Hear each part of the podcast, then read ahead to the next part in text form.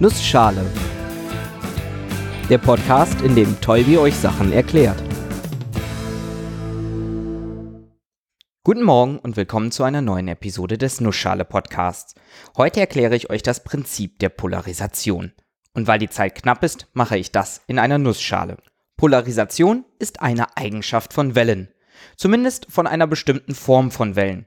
Im Prinzip gibt es da bei Wellen nämlich zwei Arten, die wir unterscheiden longitudinale Wellen und transversale Wellen. Klingt kompliziert, ist es aber nicht. Es geht nämlich bei der Unterscheidung nur darum, in welche Richtung die Welle schwingt. Und zwar bezogen auf ihre Ausbreitungsrichtung. Gucken wir uns einfach mal ein paar Beispiele an. Als erstes werfen wir einen Stein ins Wasser und gucken uns die Wellen an, die sich kreisförmig ausbreiten. Sie breiten sich also in Richtung weg vom Stein aus. Die Ausbreitungsrichtung ist also entlang der Wasseroberfläche immer weg vom Stein. Die Welle selbst ist eine Form von Schwingung, die eine andere Richtung hat.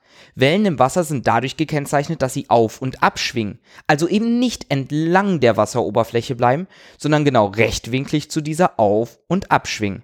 Das ist das, was man eine transversale Welle nennt. Das Gegenbeispiel dazu ist die Schallwelle. Die Schallwelle hat ebenfalls eine Schwingung und eine Ausbreitungsrichtung. Beide Richtungen sind aber gleich. Geht die Ausbreitung in eine bestimmte Richtung, findet auch die Schwingung in diese Richtung vor und zurück statt. Das ist das, was man eine longitudinale Welle nennt. Und die sind uns heute egal. Denn es geht um Polarisation. Und mit Polarisation bei Wellen bezeichnet man die Richtung, in die eine Welle schwingt. Deshalb ist es auch bei Longitudinalwellen Quatsch, sich Polarisation anzugucken. Dort ist die Schwingungsrichtung immer die Ausbreitungsrichtung. Und damit ist die Polarisation bei Longitudinalwellen von Anfang an fest vorgegeben und somit für uns langweilig. Aber auch die Wasserwellen sind langweilig, denn auch da ist die Polarisation recht eindeutig, rechtwinklig zur Wasseroberfläche. Aber was wäre, wenn Wellen nicht nur auf und ab schwingen könnten, sondern auch nach links und rechts? Gut, bei Wasser klappt das nicht, aber bei vielen anderen Arten von Wellen. Zum Beispiel bei allen Arten von elektromagnetischen Wellen. Und was es da so alles an Wellen gibt, kennt ihr hoffentlich aus der Episode über das elektromagnetische Spektrum. Lichtwellen, Röntgenwellen, Mikrowellen, Radio, Ultraviolett, Infrarot und vieles mehr. All diese Wellen sind Transversalwellen, die eine Polarisation haben. Bevor wir jetzt aber wirklich in das Thema Polarisation einsteigen, sollte ich noch ein paar Worte über elektromagnetische Wellen verlieren. Der Name sagt schon, worum es sich eigentlich handelt. Um Wellen, die irgendwie aus magnetischen und elektrischen Feldern bestehen. Zu sehr möchte ich nicht ins Detail gehen, aber im Prinzip haben wir ein elektrisches Feld, das auf und ab schwingt. Eine elektrische Welle also. Dadurch, dass sich die elektrische Welle verändert, wird eine magnetische Welle erzeugt, die genau rechtwinklig auf der elektrischen Welle steht. Eigentlich sind elektromagnetische Wellen also immer zwei Wellen, die aber untrennbar miteinander verbunden sind. Ein auf- und abklingendes elektrisches Feld und senkrecht dazu ein auf- und abklingendes magnetisches Feld. Letzteres ist immer dann besonders stark, wenn das elektrische Feld gerade verschwunden ist und verschwindet, wenn das elektrische Feld gerade seinen Maximalwert erreicht. Die beiden Wellen wechseln sich also quasi immer ab. Meistens interessieren wir uns jedoch vor allem für die elektrische Komponente. Wenn ich jetzt also davon spreche, dass eine elektromagnetische Welle von links nach rechts schwingt, dann merkt euch bitte, dass sich das auf den elektrischen Teil der Welle bezieht. Der magnetische Teil würde dann entsprechend auf und abschwingen. Ist aber auch eigentlich egal. Wenn man von Polarisation spricht, beschreibt man eigentlich immer die Schwingungsrichtung. Sie zeigt entweder in irgendeine Richtung oder sie dreht sich. Gibt es eine Richtung, nennt man die Welle linear polarisiert. Dreht sie sich im Kreis, nennt man das eine zirkuläre Polarisation. Man kann sich die Welle hier wieder vorstellen, indem man ein Seil zur Hilfe nimmt. Man nimmt das Seil, macht das eine Ende irgendwo fest, geht zum anderen Ende und fängt an zu schwingen. Die Ausbreitungsrichtung ist also von einem weg, halt entlang des Seils. Je nachdem, wie ich schwinge, haben wir aber jetzt unterschiedliche Polarisationen. Bewege ich das Seil auf und ab, dann ist das eine lineare Polarisation nach oben und unten. Bewege ich das Kreis nach links und rechts, dann ist auch das eine lineare Polarisation, aber eben in diese Richtung nach links und rechts. Und drehe ich das Seil wild im Kreis, dann haben wir die zirkuläre Polarisation. Und jetzt spielen wir mal ein wenig mit der Welle rum. Nehmen wir uns beispielsweise irgendein Gitter irgendeins mit ein paar parallelen Stäben, wo gerade so unsere Welle zwischendurch passt. Solche Dinger gibt es auch für normale Lichtwellen, nicht nur für Seile. Und damit kann man dann Lichtwellen polarisieren. Wozu? Das erkläre ich später nochmal. Nehmen wir uns erstmal das Gitter und halten es so, dass die Stäbe parallel zu unserer linearen Polarisation sind. Also Stäbe senkrecht auf dem Boden und die Wellenschwingung geht auch auf und ab. Es passiert nichts, wie man sich vorstellen kann.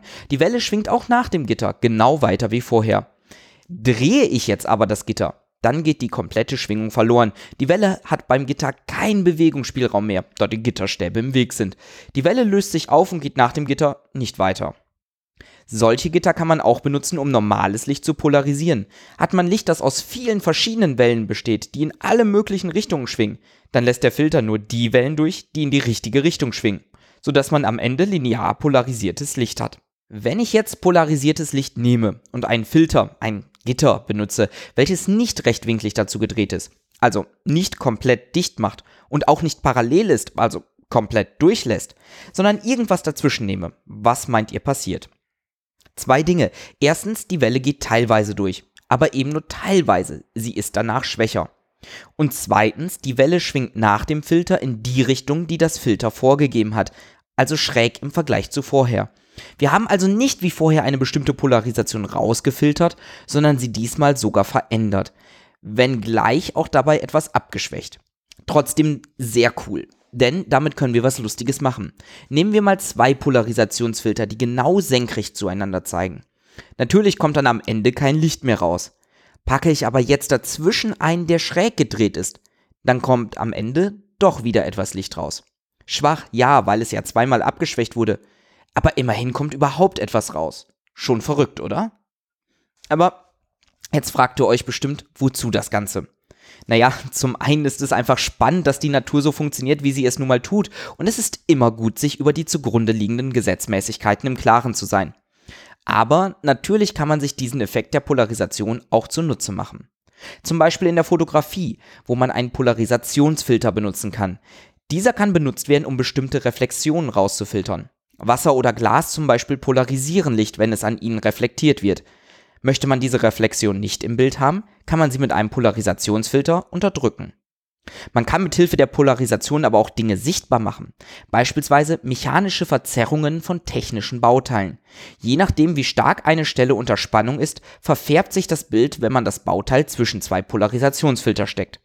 Und auch in Mikroskopen kann man Polarisationsfilter benutzen und in Computerbildschirmen und in 3D-Brillen.